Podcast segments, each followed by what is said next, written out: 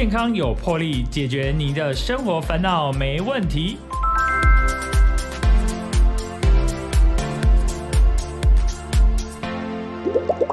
欢迎收听《健康有魄力》，我是主持人破哥。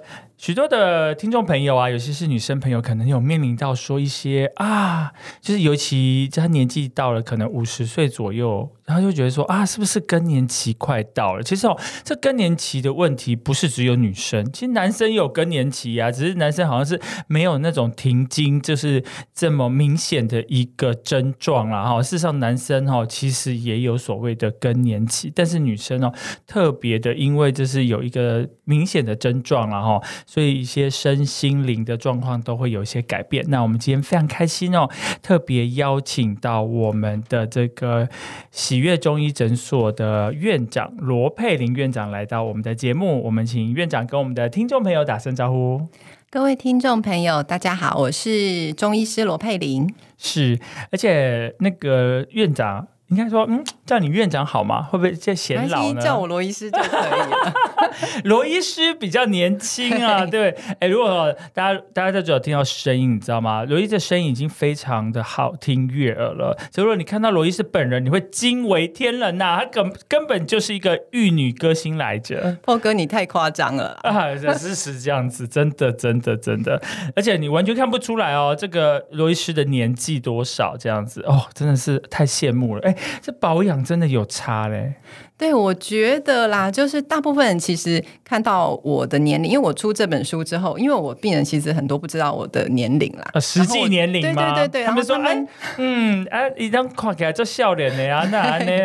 然后他们看了这本书之后，算了一下，他说，哎，罗医师，原来你跟我年龄差不多这样子，我还以为 你只有三十多，快四十。你看吧好，哎，所以其实哈，透过中医的这样子的状况，呃，就是保养保健啊，然后。要自己本身就有这样的注意，其实对于这个。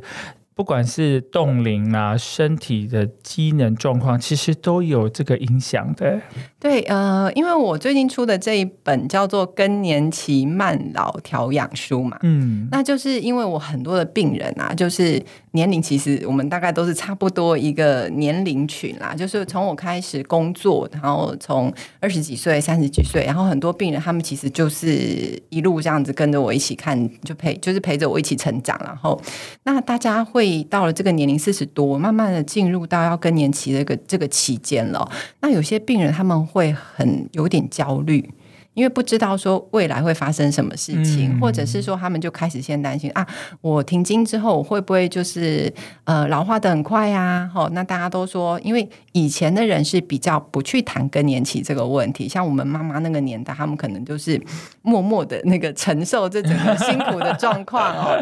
然后呃，像我一个病人，他就说他现在也差不多跟我一样四十几岁，他是他就跟我他有一次就跟我分享哦，说他以前小时候都觉得说，哎，妈妈。为什么就是那呃有一段时间呐，就是常常情绪不好哦，然后好像有点忧郁的症状啊，然后呢，就是对他们的那个呃就是管教啊，好像都让他觉得就是心里很有负担。然后他后来长大之后，到他现在这个年龄，他发现啊，原来妈妈那个时候是更年期，可是妈妈都没有讲，妈妈心里苦，妈妈没有说这样子哦。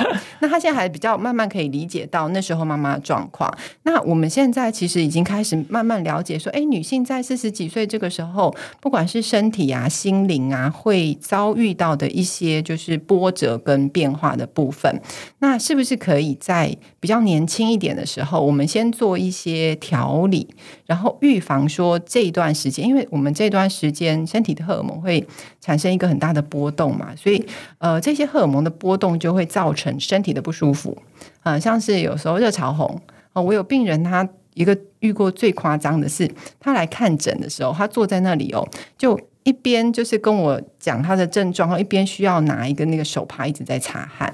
哎，热潮红会盗汗是吗？对，就是发热流汗，然后那个汗的话，就是发热，可能是因为它是一阵一阵的嘛，所以它是好像一下下会过掉，可是他那个流汗就很严重，他就说他必须要每天就是带着几件衣服。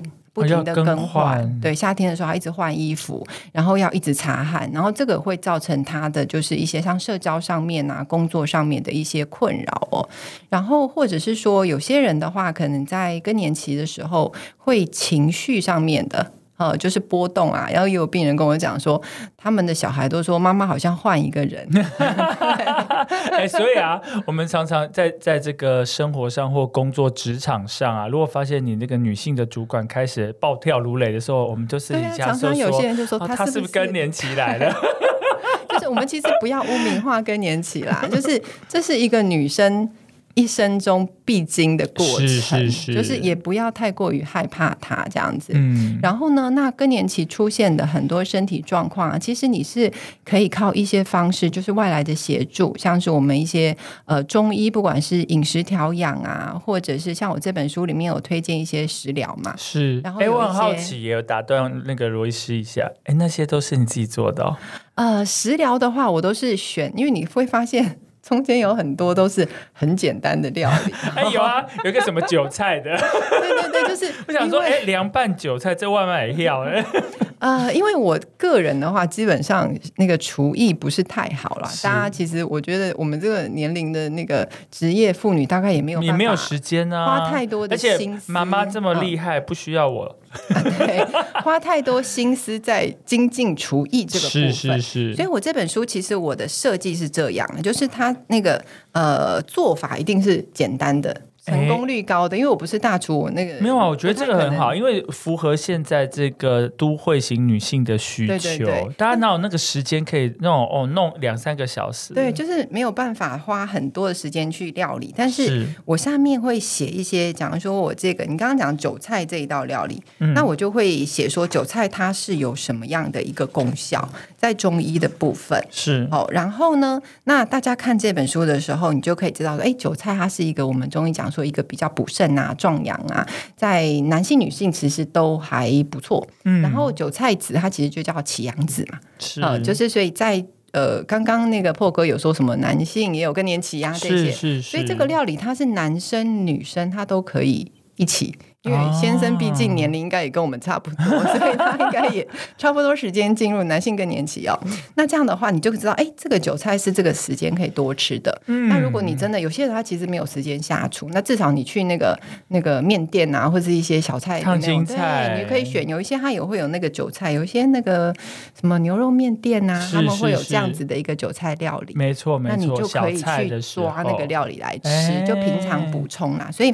每一个料理下面的，因为很多其实它是食物，呃，像我这边有一个什么鲜虾面线呐，就记就是介绍说，哎，我们《本草备药》里面哦，对虾子的一些哦，它的一些功功效，它还有一个什么壮阳道的功效，就海鲜对所以就是那大家的话，平常就是可以多摄取这些食物，这样。哎，我觉得这个蛮好的。哎，我们怎么直接跳到这一段呢？对不起，因为讲到吃的很棒啊！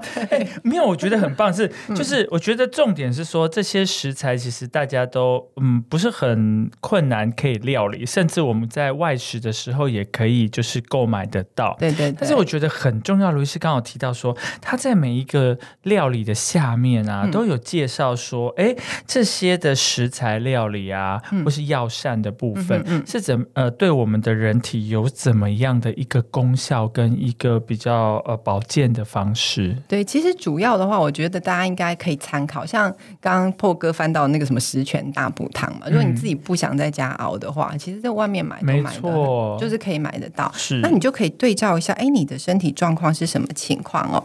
那我们这本的话，那个料理的部分其实有分三个部分。哎，对啊，我看有分说这个就是年纪年龄来分啊。哎，怎么会这样子分？我觉得很有趣。其实我是想要问你这个问题。呃，因为我们的女性的一个老化啦，在呃，其实它是一个渐进性的过程哦。那我前面呢，我最很喜欢讲的就是我们中医的上古天真论，这个这这个，哎，对对，这也是我的问题。黄帝内经的上古天真论这个部分哦，它有讲女性的一个生长发育哦。对，为什么生命数字的密码是七呀？可以帮我们解释一下？这个完全是超越我的这个知识的范畴了。但我觉得古时候的人呢，他们都是用观察记录的方式去记载一个人的身体变化。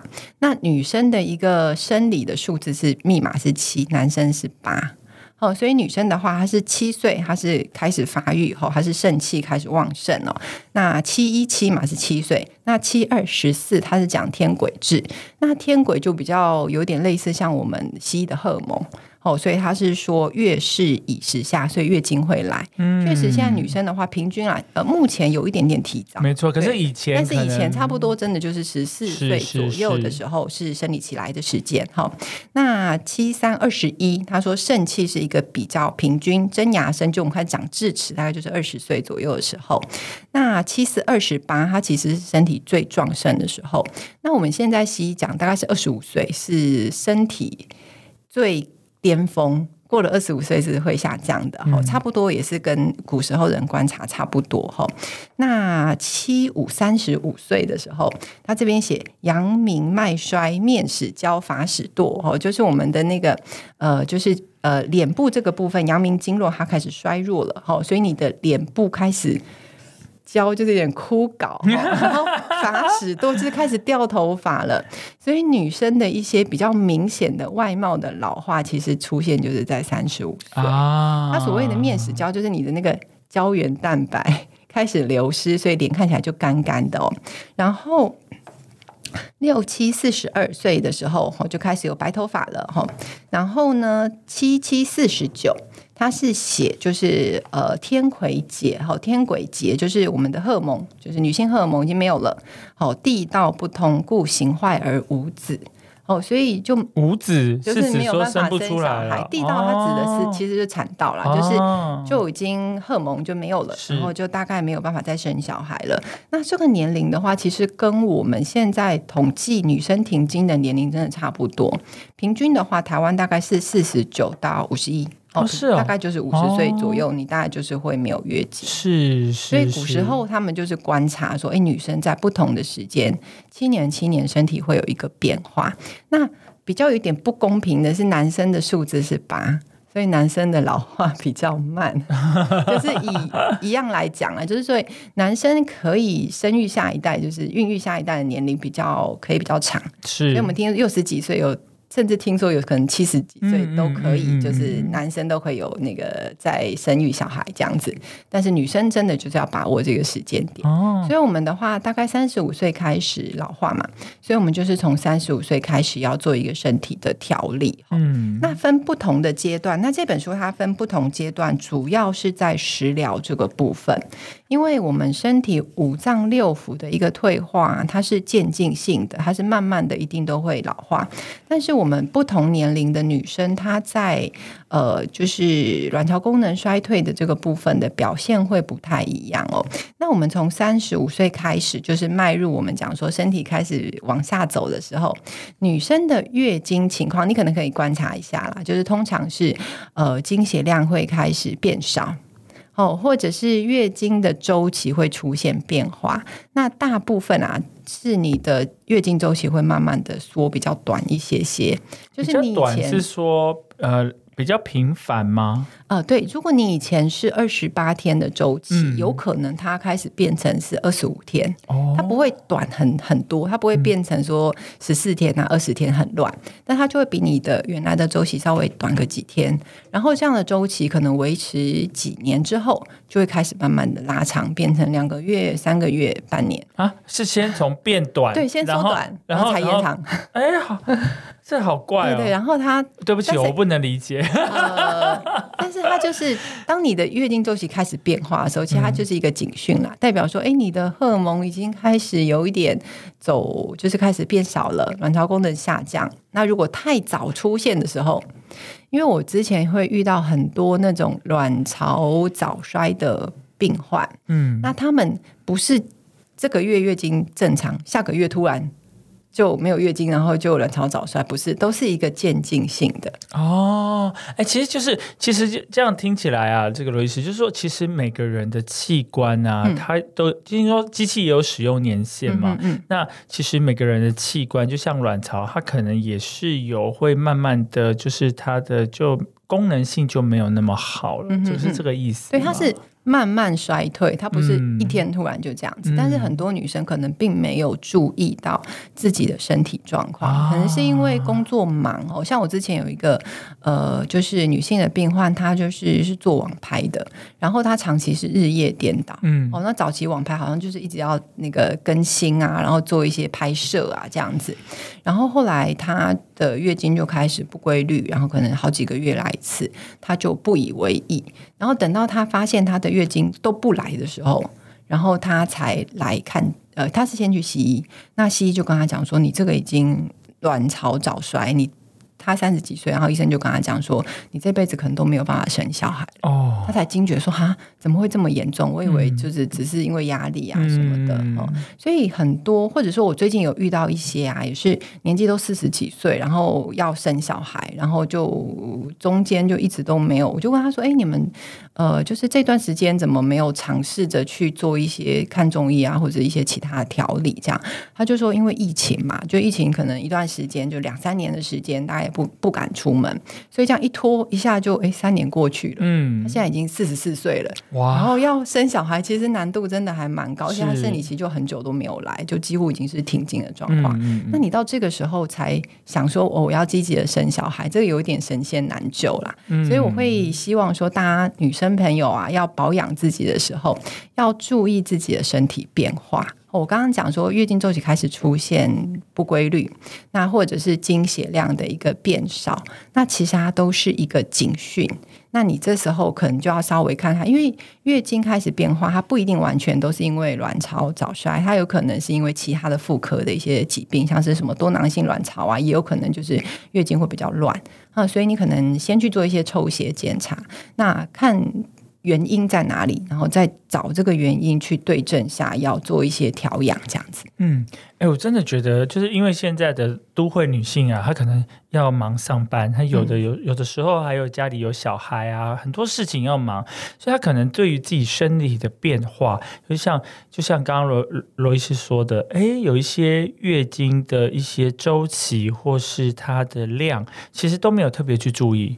那那最后衍生到很后面的时候，发现的时候，有时候已经比较来不及了。对，所以像我有时候问一些病人的话，他们就是真的有人是完全不不记月经周期的，不知道上一次生理期是什么。不是很方便吗？很方便呐，就是有些他就是以前还要用用笔记，对不对？现在现在用 app，app 会帮你提醒你啊。哎，我怎么会知道这么多？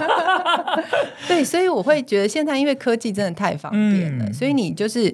很简单啦，就是你在那个你的手机里面都可以做记录。是。那我们中医还会除了说周期，其实我们还会蛮介意说你月经来是不是有一些特特殊的状况，什么血量啊、颜色啊、质地啊这些，我会建议啦。如果大家对中医就是有兴趣啊，这个部分其实可以参考这本书有介绍说一些什么样的变化，你可能就要特别注意这样子。哎，我真的觉得哈，这那个罗伊斯写的这本书真的是对我们的女性朋友就是一大福音。然后，我觉得。then 也不用说你用很严肃的态度来看这本书，其实我觉得这本书真的很有帮助。就是你有一些零碎的时间啊，然后就哎看个一小段，其实多多少少对你都有很大的帮助。尤其是我觉得呃迈入就是我觉得就三十岁开始的女生啊，是真的需要保养啊，而且那个保养的，就是就是有没有有没有把这个保养的工作做彻底，其实对。对你后面是影响非常的答。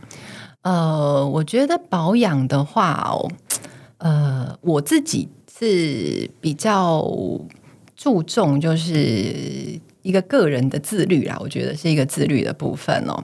那我像今天来那个呃录音之前呐，然后是我有先去做运动，嗯啊，我大概是在。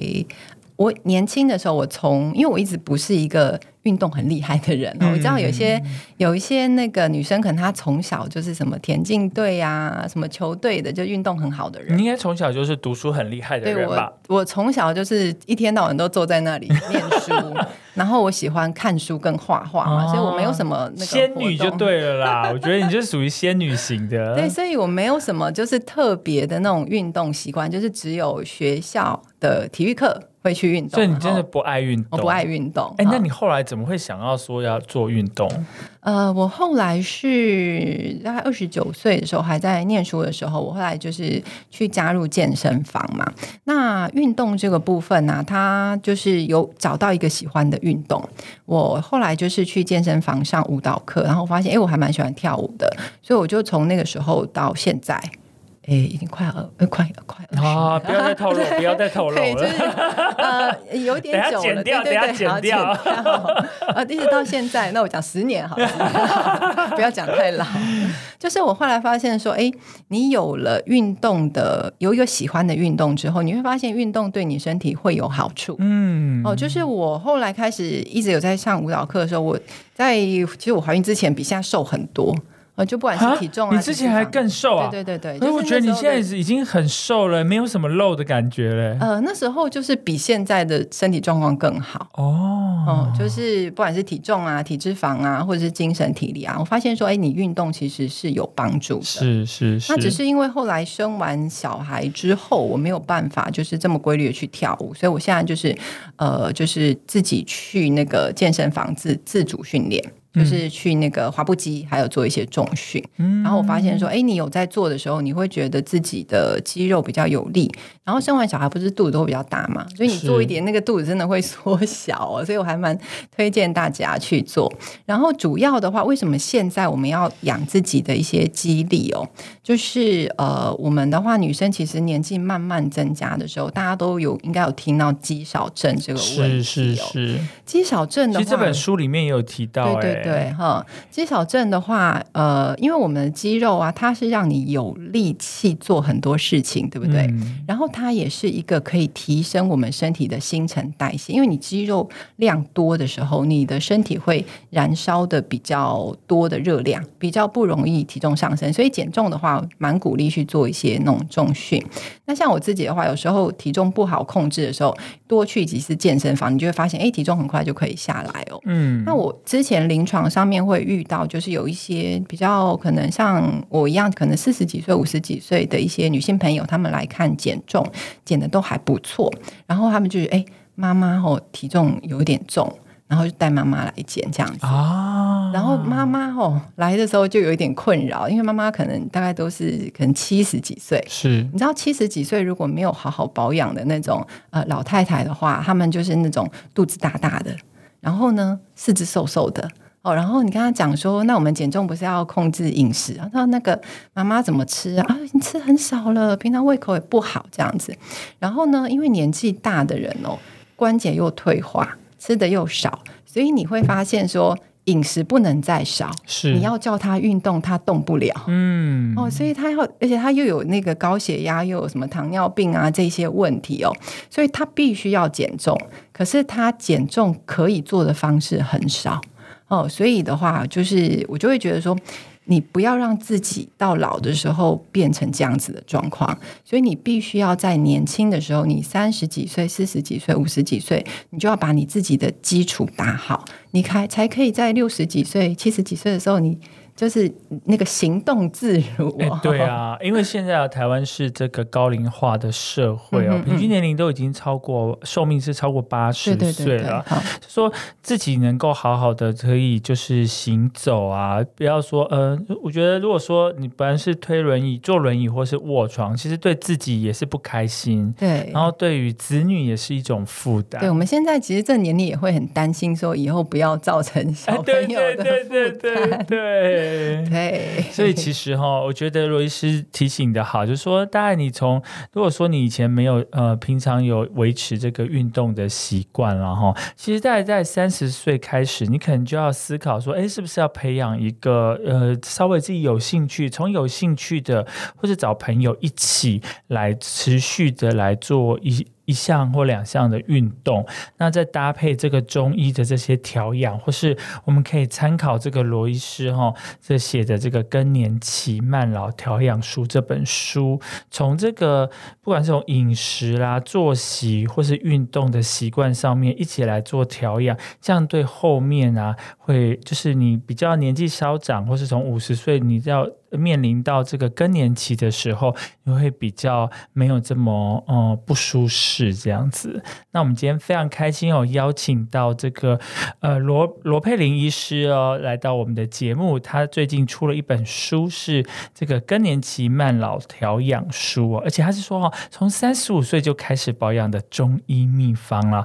那我们现在先休息一下，进一下广告，带回来，然后再听我们的罗医师再来讲解一些保养的中医秘方。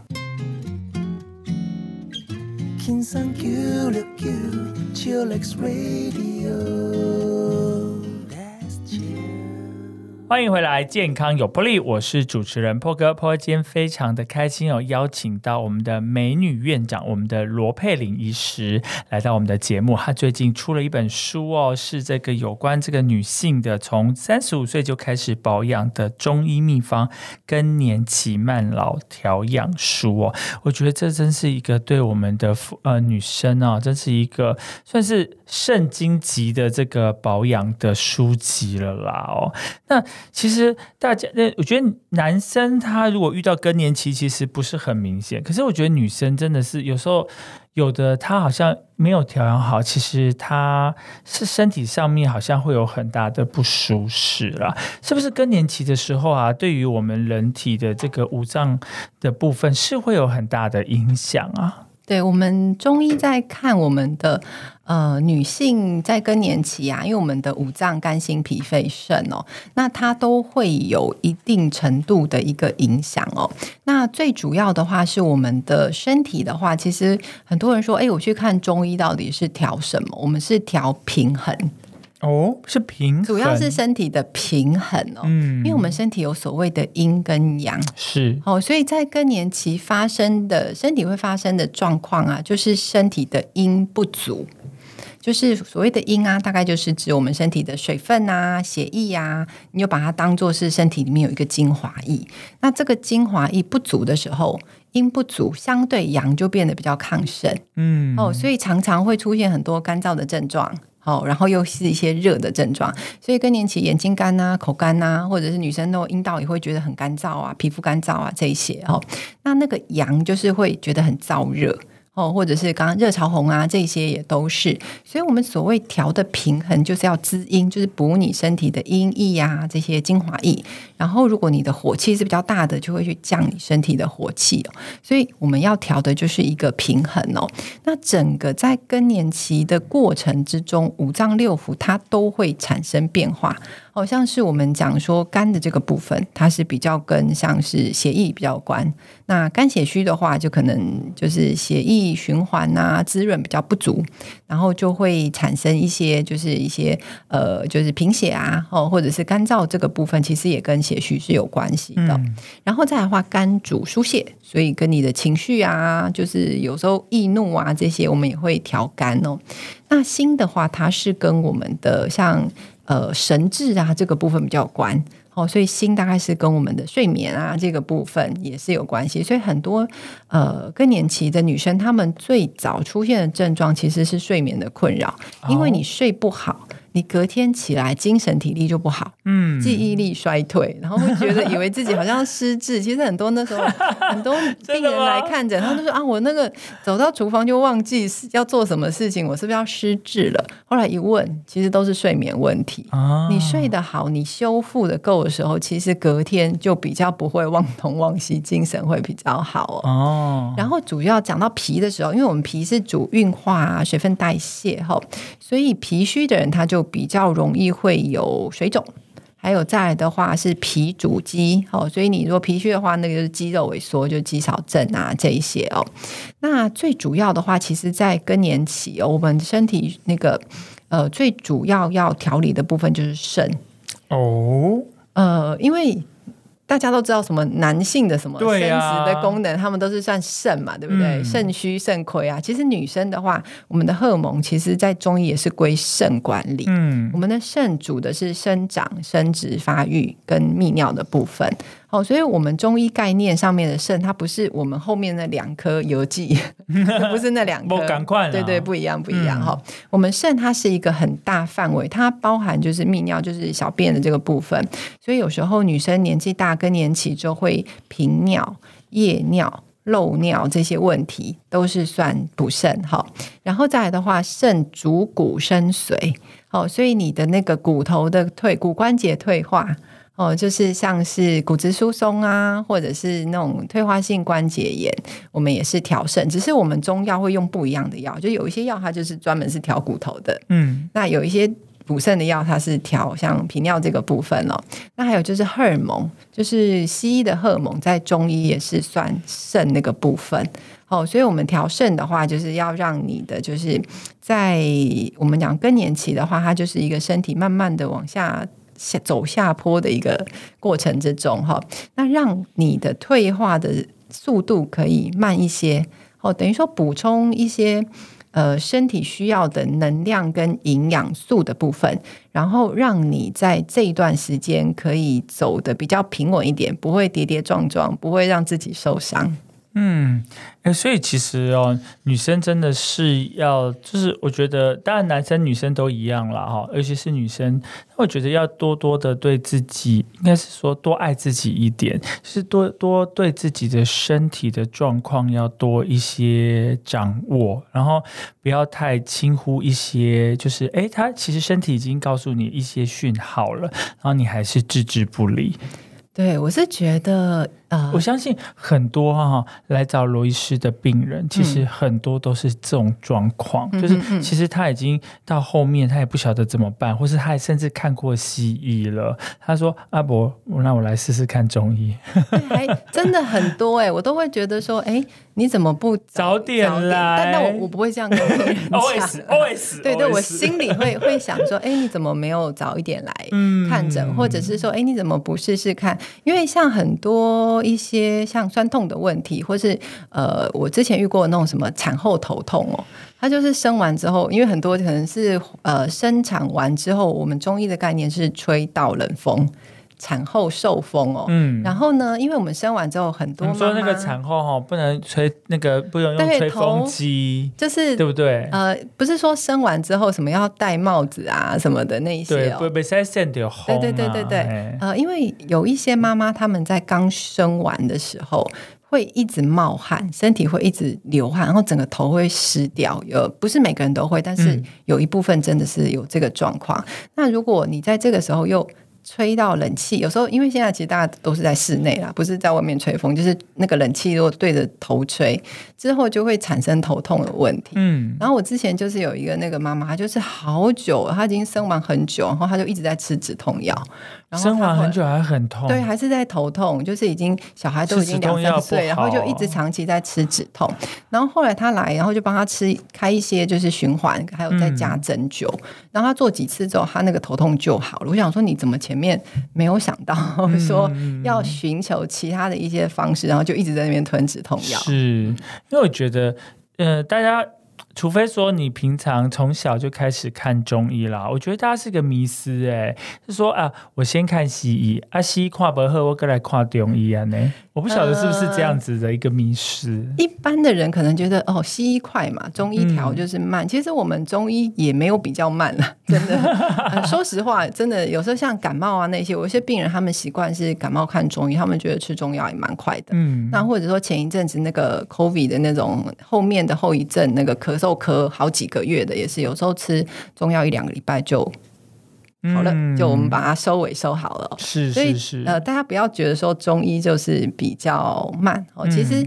在一些急症啊，这些我们中医处理的速度也还蛮快，只是说有一些调理，假如说你说调妇科啊，或者是调那个月经周期啊，或者是调助孕，那个真的就是要花一点时间。其实你在西医就是要做什么，呃，就是人工啊，那个试管疗程啊，它其实也是有一段时间。所以我们中药的话，其实都是可以做配合。是真的，哎，其实哈，这本书啊，其实罗医师除了说有提到，就是呃一些。养生的一些呃食补的部分，而且它是分成就三十五岁、四十五岁跟五十五岁这样子。嗯，它除了这个部分，好像还有一些介绍一些这个饮呃，就是一些保健的这些饮料的部分。是你平常不太喝手摇饮吗？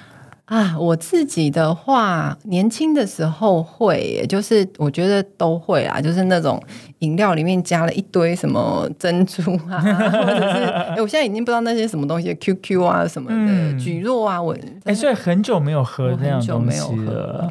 哎，所以这样你的小孩应该也没有在喝吧？他还是他偷偷有喝？我们不太给他喝这些，是是是，嗯嗯，他。可能哎呀，珍珠奶茶可能真的没喝过几次，就是我们自己就是在家不会去买含糖的那些汽水什么放在家里嘛。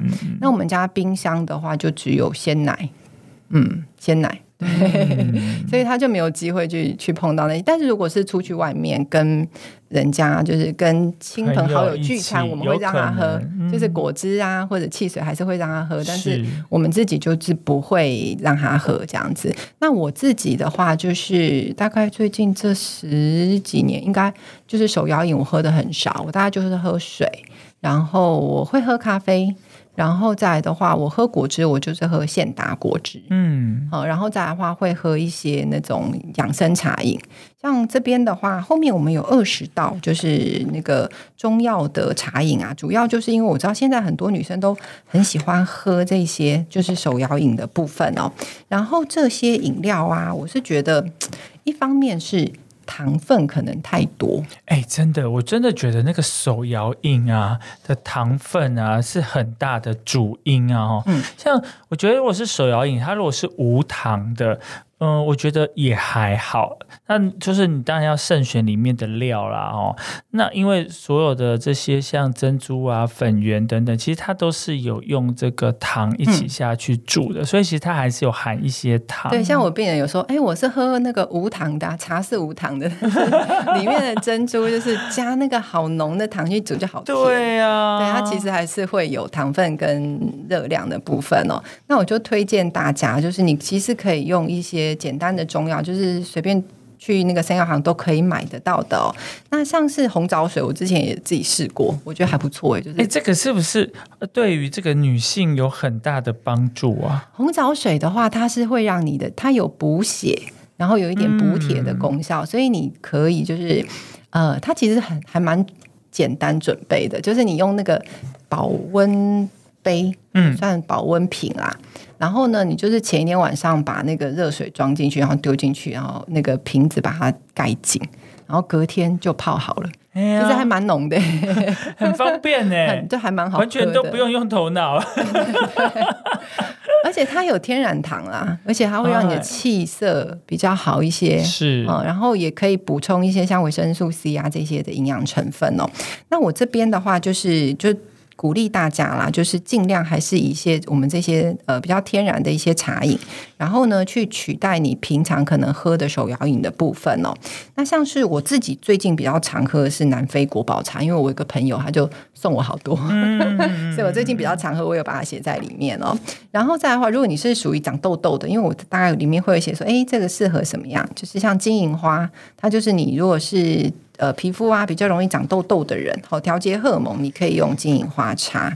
然后番红花的话，我也是有我有在喝，因为我自己还蛮喜欢它的味道。哎，这个番红花，嗯，是不是在做这个料理的用的啊？它像像这个西班牙海鲜饭啊，海鲜炖饭，对啊，上面它会放一些在，所以这个那这个是也可以买得到，它这个是干的，是不是？对，但是你要注意，我这边有特别有写一个那个川红花跟番红花，嗯，它是不太一样的。就是你如果去那个生药行的话，你要特别跟他讲。说你是要番红花，嗯，那番红番红花的话，它是那个鸢尾花的那个诶干燥的柱头的部分，所以它是长长的、细长长，就是你看那个海鲜炖饭的那个，它一根一根细细长长的。那我们中药比较常用的，它是叫做川红花，它是四川产的红花哦，所以它是菊科，它是菊花的花瓣，所以就看它是短的哦。所以我这边介绍的对是番红花。哦，所以你如果去生药行，你要特别跟那个那个对要讲清楚，或者是现在有一些就是它是有一整罐在卖的，有些厂商他们是一整罐就是直接这样子卖，然后给你泡茶。哦，有专有。有专门就是否泡茶用的，然后或者是因为番红花最近也还蛮红的，有些人把它添加到那个什么呃，就是一些睡眠的复方。或者是也有添加到那个就是什么胶原蛋白粉里面啊，那一些其实都还蛮多。就是现在呃，因为中药的一些功效啦，就是效果还不错，所以很多的那一些嗯保健食品，它可能会添加一些这些就是呃中药的一些成分在里面。嗯。因为我对这个陈皮茶比较有兴趣，尤其像现在就是天气比较凉爽啊，那陈皮茶是不是在这时候喝会比较舒服？陈皮的话，主要啦，它是一个比较理气啊，还有化痰的功效哦。然后它泡起来其实会有一点点苦苦的味道，所以如果你真的觉得有点太苦。那我会建议说，像这些茶饮的话，就是你可以加一点不习惯吃苦的人，你可以加一点蜂蜜去做调味啦。像是红景天，红景天的话，它泡出来也是有一点苦味，有些人喜欢，或是像角古兰，角古兰它是会有点苦回甘。好，然后但是红景天它那个苦味的话，你如果觉得不太，因为它是话可以像是对抗忧郁啊、抗氧化啊，吼，像之前的话去人家讲说预防高山症，有些人就是会去喝那个什么红景天，好，所以它是可以让我们的那个血氧的浓度提高，所以你精神体力啊这些会比较好。哦，那泡这样子的茶的话，它也可以调节你的一些荷尔蒙啊、内分泌系统。然后，那你就可以试试看，就是看你觉得，哎，你最近好像比较累啊，那你是不是要泡一点像红景天呐，或者是红参须啊？吼，那或者是说最近可能有一点喉咙痛啊，或者是不舒服的感冒，你可以泡这个牛蒡茶。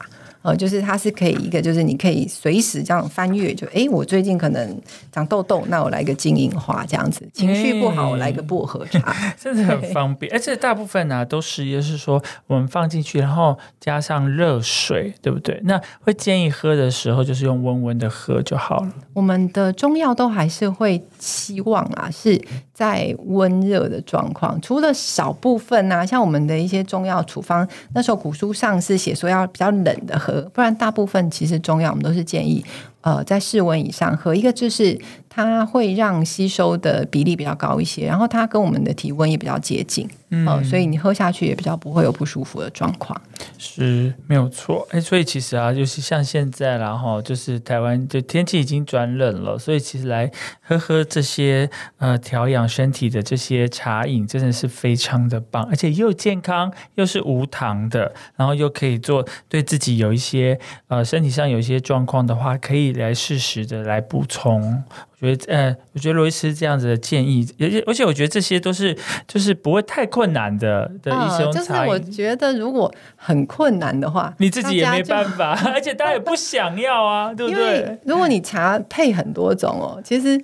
你要买好多好多中药材，这样子一直在家里量，一直在家里而且我觉得你这个都很蛮蛮单纯的，就是什么就是一种哎，一种没有说懒奏会那种。因为我家里也不是开生药房，你看我弄那么多这样子。对啊，而且保存下来真的也不是很 OK 了哦。对，我觉得这样子真的是很棒。哎，这本书很棒哎，我觉得又有可以知道说什么要弄什么简单的料理来调养身体，然后如果想要有一些饮品，也可以从这。本书中获得，甚至就可以从罗伊斯上面写的一些，呃，就是对于就是五脏六腑啊，对我们这个呃更年期还有身体的一些状况，呃，一些对自己的身体有更多的了解。但我觉得你。预防胜于治疗嘛，就像有很多的病患到很后面才来找罗医师解决问题。有时候你也是，嗯，我不是神仙呐，虽然我姓罗，可是如果说，哎，你早点知道有一些这些比较良好的保健观念，哈，调早点调养身体，那其实对医生他就不会后面处理来就是，嗯，这个真的是有点麻烦，然后，对我们中医其实讲叫。叫做上工治未病，哈，就是说比厉害的医生应该讲说，呃，应该是要在预防医学这个部分啊，然后就是在生疾病还没有发生之前，就先防患未然。是哦，就是我们其实看诊常常都只是在解决已经出现的问题，所以在写这本书的时候，我有一个就是因为我看诊大概就只能面对的是我的病人。哦，所以可能也就有限的这些人数，但是如果是出一本你可以阅读的书，那这样的话，大家就是你可以接触到的那个人群，它是更广的。然后那在那个中医这个部分啊，你会去从这本书里面就是知道说，哎，我们的身体啊，在更年期的时候会出现什么样的变化？那是什么样的原因？那在接在后面之后，就是会有一些调养的部分。那我希望它是一本很好入手的。类似像我比较希望它是像参考书这样子，的很容易上手，然后你就是翻阅哦。然后在料理的部分呢，刚刚讲分三十五、四十五跟五十五，是那也是针对不同的期间。像三十五岁的女生，大部分都是有月经的嘛，所以我会有就是设计一些，就是像那种呃生理期来的时候，是帮助你把经血排干净。因为我们中医讲说，我们的子宫它是一个藏跟泄的一个一个器官。所谓的藏就是每个月增厚的那个子宫内膜，然后呢，泄就是要把这些内膜精血排干净，然后准备下一次的周期，然后藏它其实也是。指的是像孕育一个生命，它也是长嘛？那你就是要长，然后要泻。那所以我介绍就是有一个是长的话，就是什么生育鸡汤，它就是有一个四物汤的底，嗯嗯然后呢，就是加一些像鸡肉啊，去熬一个这样子的一个汤方，它是可以给你补血、加强在肠这个部分。所以如果你开始觉得，哎，我的精血好像变少了，嗯，那我想要吃一点比较补的那种药膳汤，那你可以参考。然后再的话，泻就是把它排干净，是哦。所以这样的一个就是茶饮。就是帮你，就是把经血排干净。然后这段时间，就是三十五岁的女生可能会遇到的一些身体的状况，然后帮你做一个就是食谱上面的一个调养。然后四十五岁的时候，其实大概就是荷尔蒙开始比较明显的衰退的时候。是。那我们推荐的一些就是料理，它就是比较针对、比较加强在补荷尔蒙啊这个部分哦。那如果是五十五岁的话，就是问题的话，就是会比较多面。哦，就是可能是筋骨关节的退化，所以可能就会有一些比较补筋骨的一些药膳汤方哦。那或者是我们刚刚讲说什么频尿啊这个部分，或是漏尿啊这个部分，那我们可以用像我最后那边有一个那个什么银杏的那个白果煎蛋，嗯，好像这个话，因为我们银杏其实我们会用在食疗上面。好，就是中药其实也是会用，它是一个缩小便啊，就是止漏尿啊这个部分。那因为它既是中药材，它也可以放在食物里面。因为很多人其实会把它炒一些什么，就是呃。芦笋啊，这些可能会炒芦笋啊，或者是放在蒸蛋里面。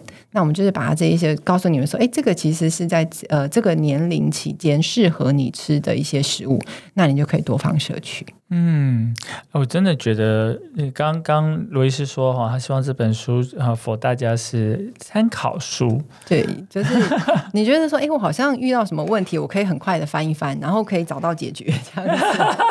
就是不是不是只是在讲说哦中医的理论呐？那这样理论完了呢？其实大家对这个比较没有兴趣。对，哎，就是讲到参考书了哈。我觉得这本书啊，是我看过一个很特别的部分，它有 highlight，还有用荧光笔画着。这个是不是罗伊斯你以前读书的习惯？这个的话，这个其实这这个是这本书的特色哦。嗯，应该是说现在的人看书都会看重点吗？对，就是我觉得现代人的阅读习惯，大家都喜欢短，所以你帮大家画重点，我帮大家画一下，就是 诶，像我自己在看的时候，我也会以重点，就是有画重点的地方，就是。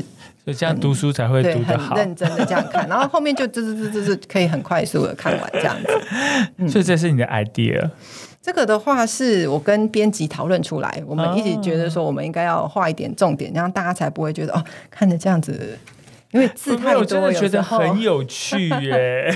因为我真的觉得有时候字太多的时候，大家会比较没有耐心把它看完，尤其是中医理论，可能真的大家一个是不熟。就是对于什么五脏六腑啊这些不是那么熟悉，然后再来的话，会觉得中医的理论稍微枯燥了一点点这样子。嗯，是可能大家比较没有那么熟悉的关系了。不过其实有跟自己的身体哦，真的是息息相关了哦。哎，其实那这本书啊，也欢迎大家哈到这个实体的书店或是网络的书店来做购买啦。尤其是女性朋友，我觉得男性朋友也应该要知道啊，因为关心您身边的女性的伙。伙伴啊，是非常的重要。才知道说啊，他为什么最近心情不好？原来是有原因的，不是莫名其妙的，不是他想要，是没有办法。他有时候他没有办法控制。可是如果说你很贴心的可以帮他，就是呃，可能可以准备一道他适合他的一些料理或是饮品，哎，会促进啊两个人的这个感情了哦。那所以其实这本书呢不止佛女生，其实佛男生也是很需要的哦。对啊，所以我觉得男生的话读这本书，你可以。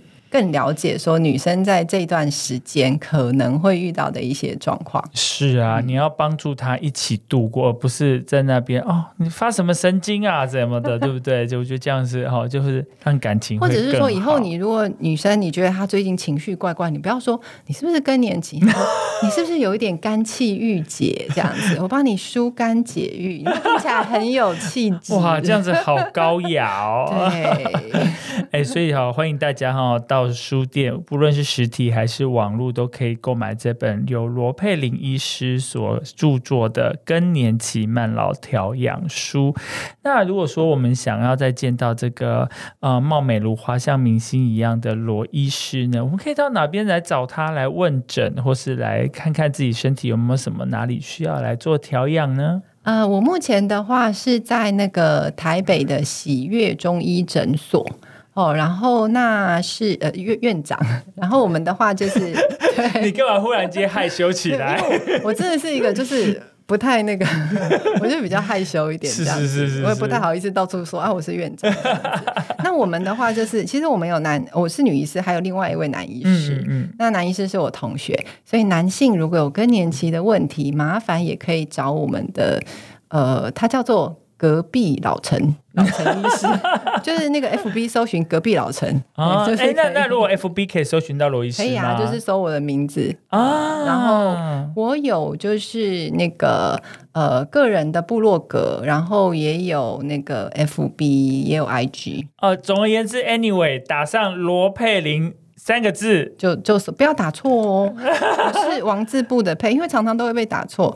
王字部的配，王字部双木里，对，都是玉字啊，然后王字也可以。对，罗佩玲中医师，其实你就可以找得到那个罗医师的相关的这个社群媒体，然后就可以知道说，哎，或是 follow 一些相关的讯息啊，或是甚至你可以到我们的呃，就是呃罗医师的诊所，然后这个喜悦中医诊所，那男性也。也欢迎啊，男性欢迎啊，隔壁老陈是，对对对对，隔壁老陈，不要，我要找罗伊斯，好，没问题，男生也可以找罗伊斯吧？其实我有啊，我有我也有看，就是我们中医其实没有分，分对啊，没有分啊，不用害羞啦，真的，而且罗伊斯的跟真明星一样，你看到，然后他讲话，你看听起来就是觉得啊，好顺耳哦，所以说他怎么讲解你都不是在骂你哦，然后就觉得说啊，这样我可以这样子这样子做好棒哦！看完之后觉得，嗯，真的现在非常的愉悦的一个问诊。